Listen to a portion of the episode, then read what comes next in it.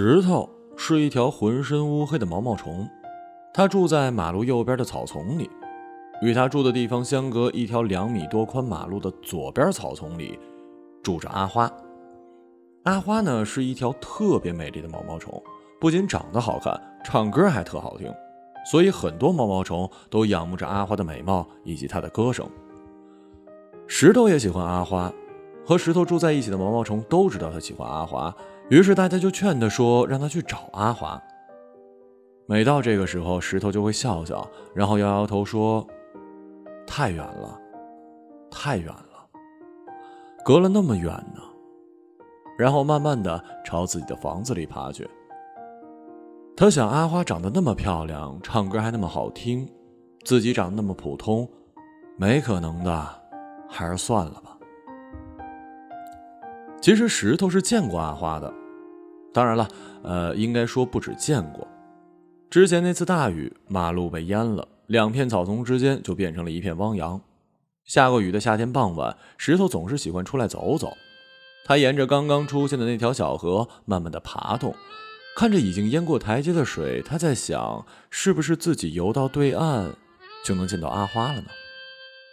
正想着，就看到水面上飘来一片大叶子。他仔细一看，发现上面有什么东西。于是石头下了水，向叶子游去。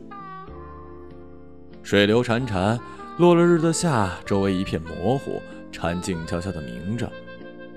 石头浸在雨水中，浑身凉冰冰的，舒服得很。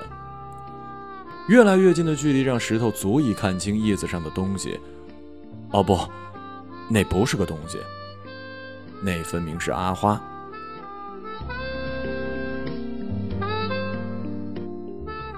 石头赶忙加快速度，扑腾了几朵水花，向着阿花游去。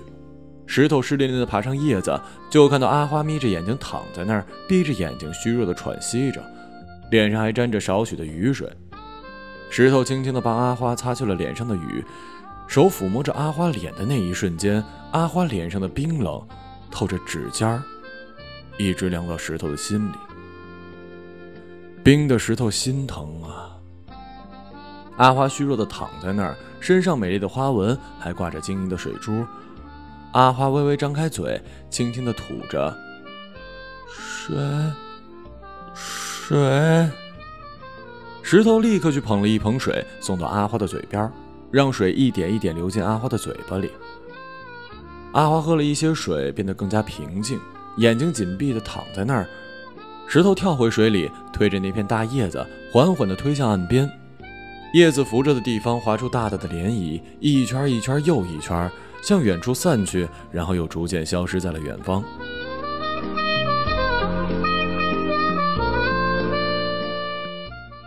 石头刚刚把阿花推到岸边，太阳就出来了，阳光打在阿花的身上，被光照着的阿花变得更漂亮了，把石头都给迷住了。石头就这样静静地守着阿花，他看着阿花紧闭的眼睛，甚至连睫毛都能数得清楚。石头多想就这样一直守着她呀！也不知过了多久，石头守在那儿，好像真的快要变成石头了。这时，阿花突然动了动，眼看阿花要醒了，石头头一转，立刻跳进水里，消失在了沏起的水花。只要想到那一天，石头就会很高兴。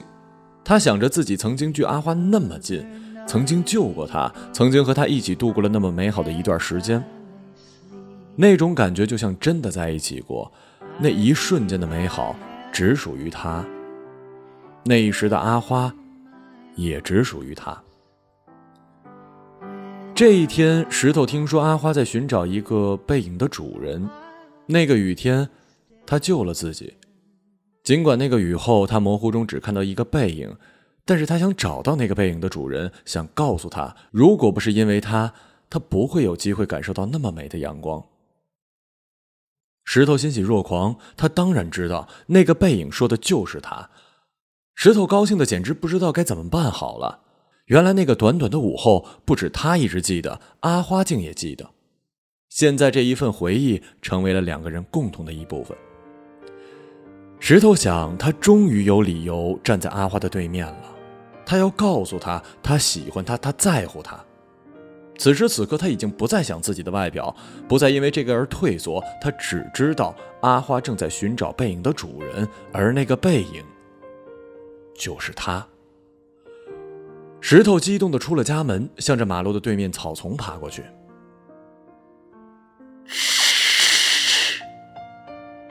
车轮与地面摩擦出了刺耳的声音，电动车紧急刹车，但还是。没有避免那一刻的发生。